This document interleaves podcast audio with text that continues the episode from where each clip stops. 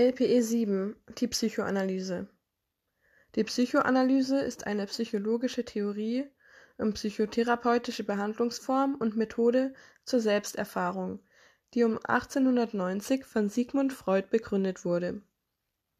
Die Persönlichkeitstheorie plus die Entwicklungstheorie ergeben das psychotherapeutische Konzept, also die Behandlung von psychischen Störungen. Erstens. Die Grundannahmen der Psychoanalyse nach Sigmund Freud.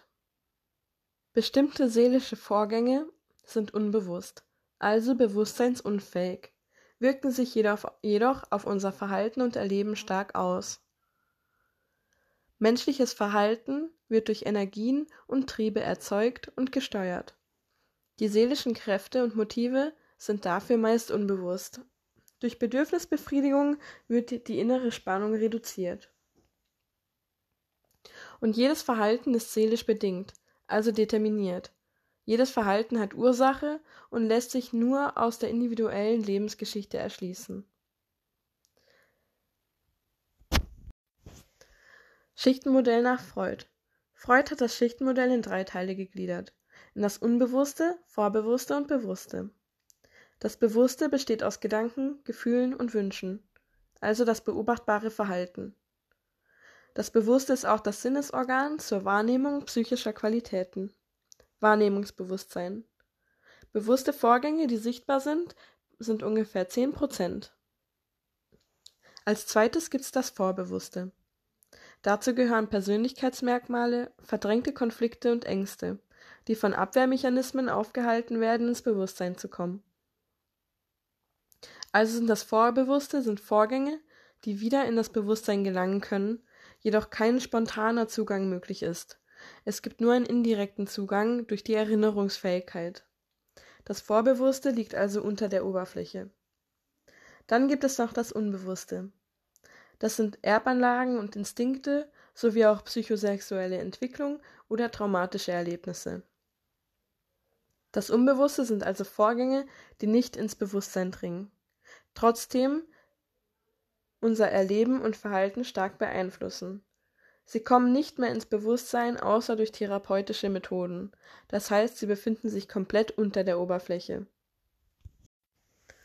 Bedeutung psychischer Determiniertheit Jedes Verhalten hat eine Ursache, welches durch früher gemachte Erfahrungen festgelegt ist. Diese Prozesse lassen sich nur durch die individuelle Lebensgeschichte eines Menschen bestimmen. Beispiel Laura ist erwachsen und blind. Durch Hypnose konnte man feststellen, dass sie früher einmal sehen konnte. Sie berichtete von einem Unfall, in dem sie ihre Mutter stark bluten sah. Dies hat sie sehr verstört und führte zu den Symptomen der Blindheit. Die Bedeutung der Triebe. Die Grundlage der Triebe ist eine psychische Energie, die sich bei einem Kind noch völlig ungerichtet und wahllos entlädt. Später wird diese in ganz bestimmte Bahnen gelenkt. Zuerst der Lebenstrieb, Eros. Dieser strebt nach Selbst- und Arterhaltung sowie nach Überleben, Weiterleben und Fortpflanzung. Die Energie ist die Libido, die Antriebskraft. Diese ist auf Lustgewinn ausgerichtet und kann sich auf die eigene Person beziehen, also Selbstverliebtheit, oder auf äußere Objekte, wie Personen und Gegenstände. Als nächstes der Todestrieb, Thanatos. Dieser strebt nach Auflösung und zur Rückführung in den anorganischen Zustand und dessen Vernichtung. Teil von ihm ist Destruktivität und Aggression. Der Todestrieb hat Lust am Zerstören und Vernichten, und die Energie ist Destrudo, also die Antriebskraft. Diese zeigt sich in Form von Selbsthass und Selbstvernichtung nach innen oder Aggression, Hass und Zerstörungswille nach außen. Eros und Thanatos arbeiten immer gegeneinander. Beispiel: Chirurg schneidet ein Patient auf, Verletzung, also Todestrieb. Auf der anderen Seite hilft er dem Patient, weil er den Krebs entfernt, Lebenstrieb. Das Persönlichkeitsmodell. Freud unterscheidet drei Persönlichkeitsinstanzen, welche die Erlebens- und Verhaltensweisen eines Individuums erklären.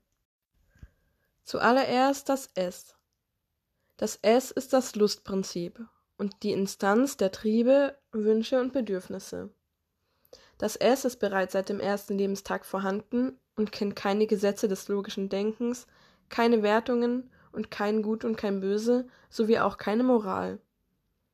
Das Ziel des Es ist das blinde Bestreben nach Befriedigung.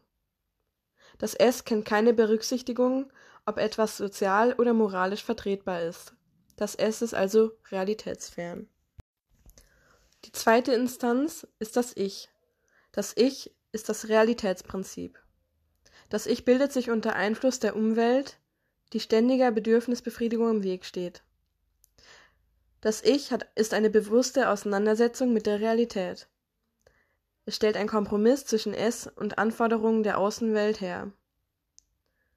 Bewusstes Leben, Handeln, Wahrnehmen, Denken, Planen, Wählen, Fühlen, Wollen, Urteilen und Werten ist Teil des Ichs.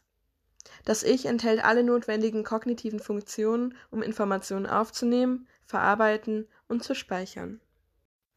Die dritte und letzte Instanz ist das Über-Ich, das Moralitätsprinzip. Das Über-Ich ist die Instanz der Werte und Normen und handelt in dem Sinne der Moral.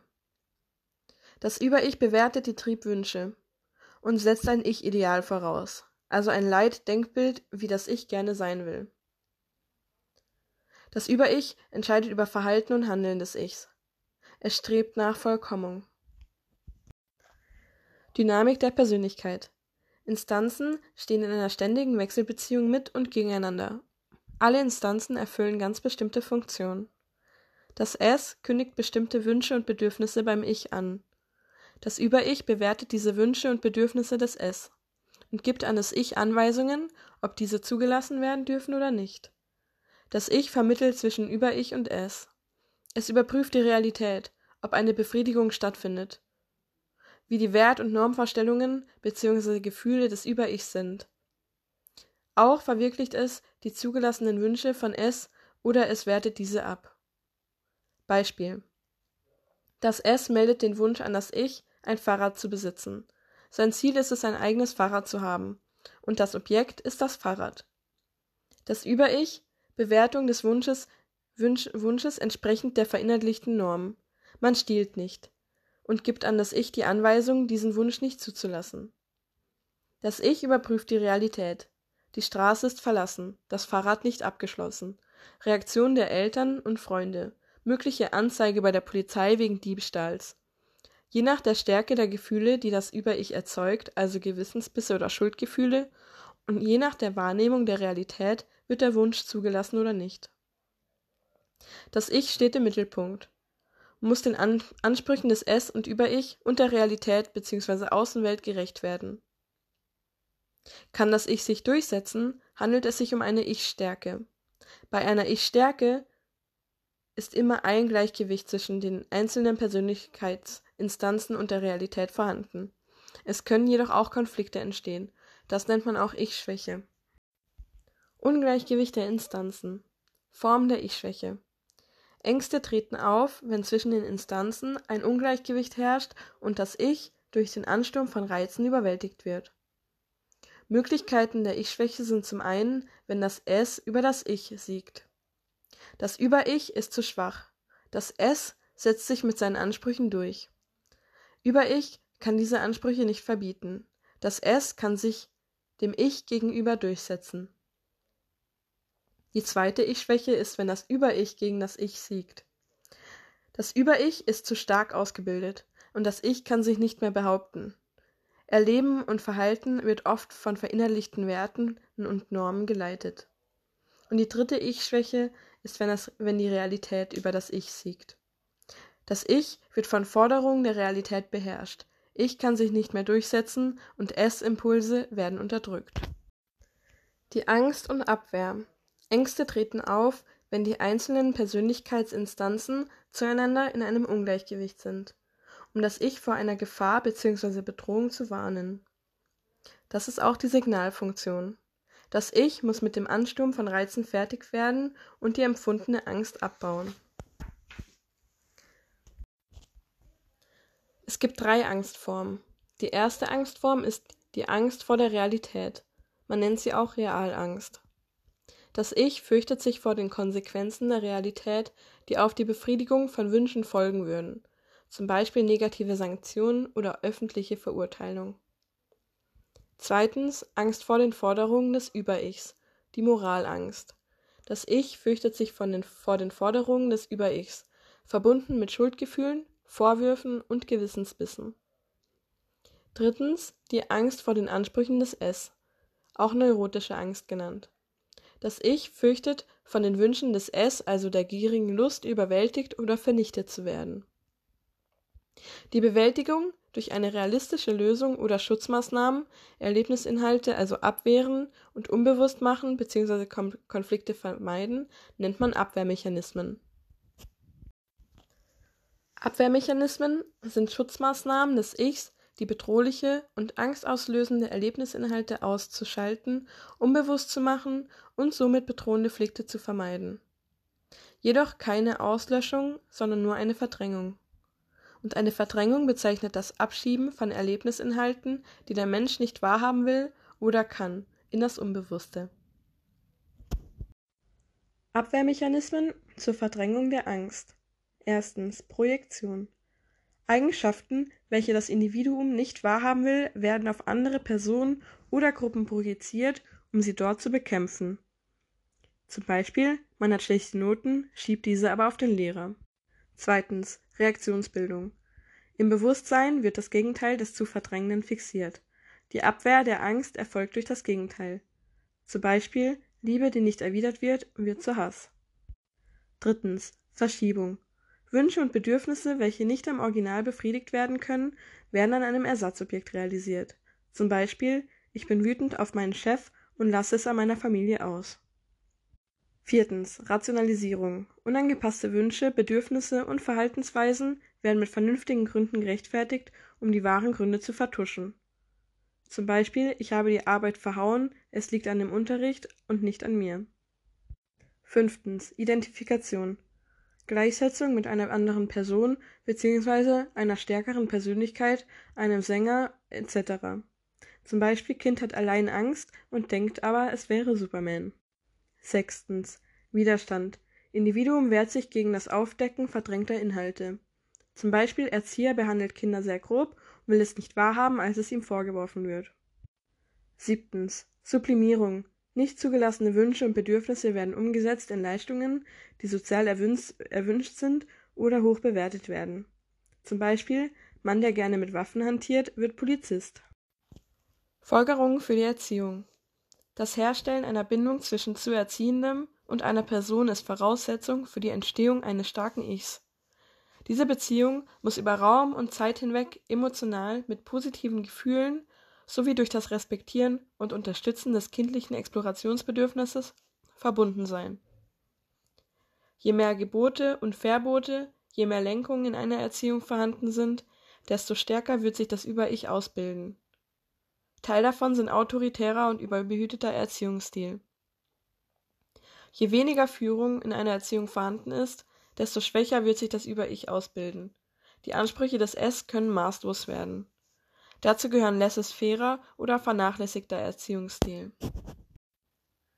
Psychoanalytische Trieblehre nach Freud Grundannahmen der Entwicklung der Libido in der frühen Kindheit Die Quelle der Triebenergie ist angeboren und von Natur aus strebt der Mensch nach Abfuhr dieser Energie, also ein Triebziel.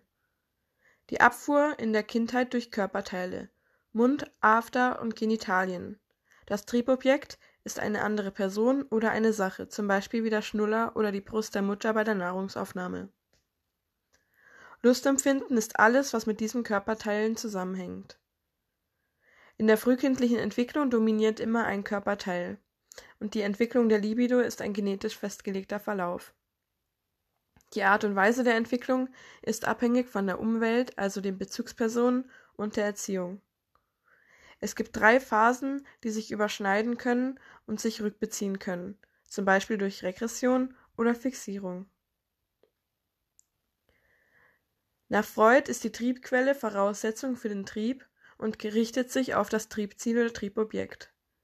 Trieb sind entweder Lebenstrieb Eros oder Todestrieb Thanatos.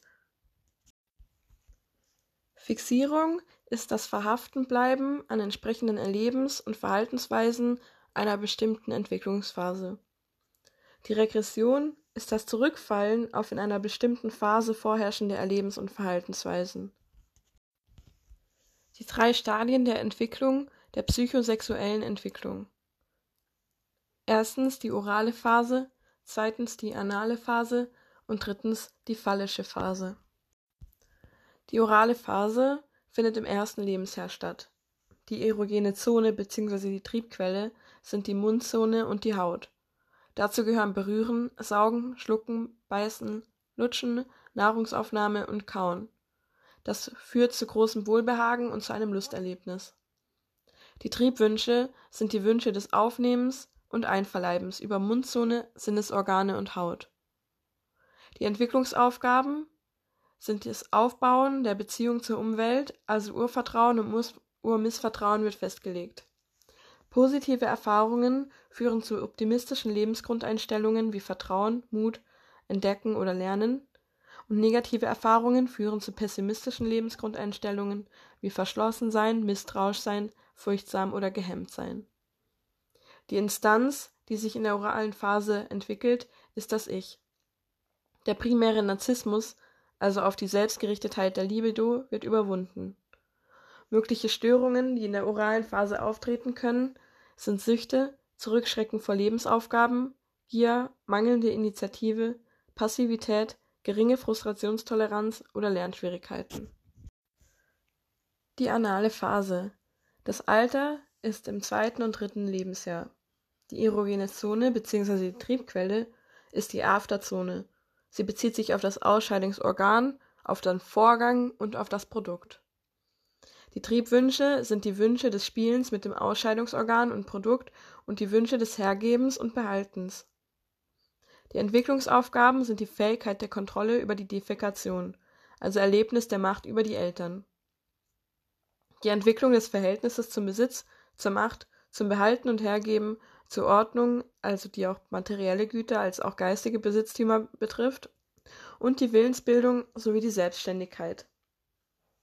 Die Instanz, die sich bildet, ist die Ausbildung des Ichs in der Auseinandersetzung mit der Realität, also Aufbau der Beziehung zum Ich und der eigenen Person. Mögliche Störungen, die folgen können, sind Geiz, Verschwendungssucht, chaotisches Gebaren, übertriebene Ordnungsliebe, Eigensinn, zwanghaftes Verhalten und Zwangsneurosen. Nun die dritte und letzte Phase ist die phallische Phase. Das Kind befindet sich im vierten und fünften Lebensjahr. Die erogene Zone bzw. die Triebquelle bezieht sich auf die Genitalien und die Genitalzone. Die Triebwünsche sind, das sind die Wünsche des Spielens mit den Geschlechtsteilen, also das Herzeigen und Betrachten, und das Begehren des gegengeschlechtlichen Elternteils, der Oedipus-Konflikt. Bei den Entwicklungsaufgaben ist es so, dass das Kind sich in einem Oedipus-Konflikt befindet. Das ist ein unbewusster Vorgang. Es hat einen Liebeswunsch dem andersgeschlechtlichen Elternteil gegenüber und den Todeswunsch dem gleichgeschlechtlichen Elternteil gegenüber. Das gleichgeschlechtliche Elternteil ist ein Rivale. Die Aufgabe ist die Identifikation mit dem gleichgeschlechtlichen El Elternteil. Das Mädchen muss ihre Penislosigkeit akzeptieren und der Junge muss die Kastrationsangst überwinden. Die Instanz, ist die Übernahme von Wert- und Normvorstellungen, also die Ausbildung des Über-Ichs. Und mögliche Störungen sind Mädchen der Penisneid, dass es zu einem krankhaften Bestreben kommt, ein Mann sein zu wollen, und zu einem starken Unterlegenheitsgefühl. Bei den Jungen ist es so, dass die Kastrationsangst zu Macho-Verhalten, Konkurrenzdenken oder Überlegenheitsgefühl kommt. Die Folgerung für die Erziehung der oralen Phase, analen Phase und phallischen Phase. Die orale Phase. Der Leitsatz ist Ich bin, was man mir gibt. Das Herstellen einer Bindung, die sich in einer tiefen emotionalen Beziehung zwischen dem Zuerziehenden und Erzieher offenbart, ist Voraussetzung für die Entstehung einer emotionalen Sicherheit, die dafür verantwortlich ist, sich lernen zu entdecken und mit sich mit seiner Umwelt auseinanderzusetzen. Die Betonung des Bedürfnisses ist wichtig, eine soziale Beziehung einzugehen. Reize, die der Säugling für eine gesunde Entwicklung benötigt, sind Sprechen, ein Mobile, Spielzeug, Rasse und so weiter. Also alles dreidimensionale Erfahrungen. Also darf kein Bildschirm darunter sein. Eltern und Erzieher sollen für eine angemessene und realitätsangepasste Befriedigung der oralen Bedürfnisse sorgen. Die anale Phase. Wichtig in der analen Phase ist die Reinlichkeitserziehung. Folgen für die falsche Reinlichkeitserziehung sind übertriebener Ehrgeiz, wie zum Beispiel Wettkampf unter den Eltern, welches Kind als erstes sauber ist. Die Reinlichkeitserziehung soll jedoch nicht zu früh und nicht zu streng gehandhabt werden. Eltern und andere Erzieher sollten sich mit viel Geduld und positiver Anerkennung durchführen. Das Kind sollte Bedürfnisse mit Lauten ausdrücken können und auch schon sitzen. Das Kind soll an bestimmte Orte wie Bad oder Toilette gewöhnt werden. Eine negative Bewertung der Ausscheidungsprodukte sollte vermieden werden. Jedoch ist eine notwendige Setzung von Grenzen für das Kind, also eine Auseinandersetzung mit der Realität, wichtig. Das Kind darf zum Beispiel nicht das Zimmer beschmieren. In der phallischen Phase ist es wichtig, eine positive Beziehung zum Kind, eine harmonische und freundliche Beziehung untereinander, der sowie ein entspanntes und angstfreies und harmonisches Klima. Das ist alles ein, eine Voraussetzung für einen positiven Verlauf des Ödipus-Konfliktes. Das Kind muss integriert werden und darf also nicht ausgeschlossen werden oder sich nur mit einem Elternteil verbünden. Vorbildrolle der Elternteile ist wichtig für die Identifizierung der Geschlechterrolle. Das Herzeigen der Geschlechtsteile soll nicht überbewertet werden, denn bei Bestrafung oder negativer Bewertung kann es zu einer psychischen Störung kommen. Eine angemessene Befriedigung der Triebwünsche ist wichtig, um Fehlentwicklung zu vermeiden. Das Ungleichgewicht der Persönlichkeit. Erziehungsfehler oder traumatische Erlebnisse können ein Ungleichgewicht der einzelnen Persönlichkeitsinstanzen und zueinander bewirken. Fehlformen in der Erziehung, also wie Ablehnung, Vernachlässigung, Überbehütung und Verwöhnung, zu autoritärer oder unter anderem traumatische Erlebnisse, begünstigen ein Ungleichgewicht der einzelnen Persönlichkeitsinstanzen zusammen mit der Realität, also eine Ich-Schwäche. Diese bewirkt ein Auftreten von unangemessenen Ängsten und einen fortwährenden Einsatz von Abwehrmechanismen. Diese führen zu innerpsychischen Spannungen und einem inneren Konflikt, der sich dann in Symptomen äußert, also Symptome als Merkmal einer psychischen Störung bzw. Krankheit und sich in einem realitätsunangepassten Verhalten äußert. Entstehung psychischer Störungen. Eine autoritäre, vernachlässigende oder laissez-faire Erziehung führt zu einer unzureichenden Befriedigung der Triebwünsche. Diese führt zu einer Triebfrustration, die dann ebenfalls zu einer Fixierung oder einer Regression führt.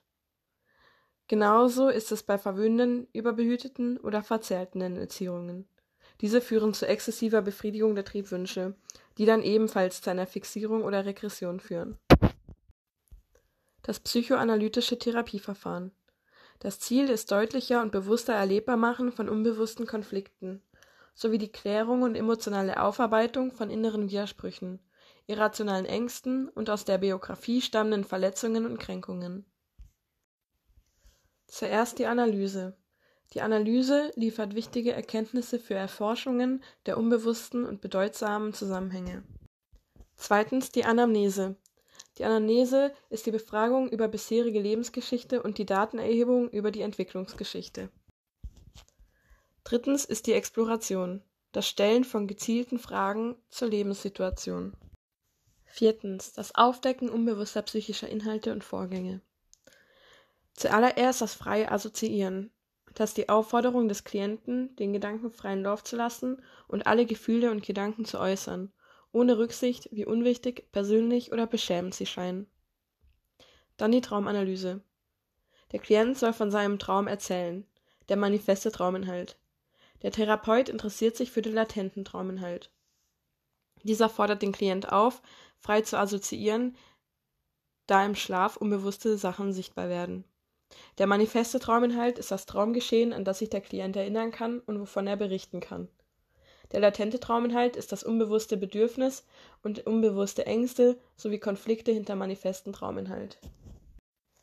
Das Menschenbild nach Sigmund Freud. Der Mensch ist ein dynamisches System, gesteuert von verschiedenen Energien. Das Menschenbild ist mechanistisch, also ein Ursache-Wirkungszusammenhang. Das Verhalten in der späten Kindheit, in der Jugend oder im Erwachsenenalter wird somit rückwirkend erklärt. Der Mensch wird von aggressiven und sexuellen Impulsen gesteuert. Der Mensch hat ebenfalls pessimistische Züge, Aufgrund menschlicher Triebgebundenheit ist eine Verbesserung der sozialen und kulturellen Zustände nur schwer möglich. Kritische Würdigung Positiv ist, dass die Psychoanalyse einen hohen Erklärungswert hat. Ebenso auch die Erkenntnis von Unbewussten mit inneren Kräften und damit Erklärung für eine psychische Störung. Freud hat auch die umfassende Theorie erschaffen, die komplexes Erleben und Verhalten verständlich erklären kann. Nach Freud hat er auch ein dynamisches und in sich schlüssiges Schichtenmodell. Ebenso ist es so, dass die Beobachtung von tieferen Ursachen zum Vorschein kam und die Bedeutung der Kindheit für die spätere Persönlichkeit erkannt wurde. Freud hatte eine große Bedeutung für Beratung, Therapie und Erziehung, die sich dann ebenfalls auch in der Praxis bewährt hat. Das, die Psychoanalyse ist anschaulich und nachvollziehbar. Und ebenfalls ein wichtiger Punkt, dass es eine Enttabuisierung von der Sexualität gab. Negativ ist jedoch, dass der Mensch ein reines Triebwesen ist Heute weiß man nämlich, dass der Mensch nicht nur aktiv wegen seinen Trieben ist. Ebenso falsch ist die Annahme, dass Erleben und Verhalten determiniert sind. Denn er ignoriert die Selbststeuerung und Autonomie. Der Todes Todestrieb ist umstritten, denn heute weiß man, dass Aggressionen oft auch auf Erfahrungen beruhen. Die Ansichten über die Frau, also die Penislosigkeit, führt zu typisch weiblichen Eigenschaften wie die Unterwürfigkeit und Abhängigkeit. Das führt zu Minderwertigkeitsgefühlen der Frau. Eben hat das Ich noch eine schwache Position und der Mensch wird als asoziales Wesen bezeichnet. Teilweise ist die Psychoanalyse wissenschaftlich nicht fundiert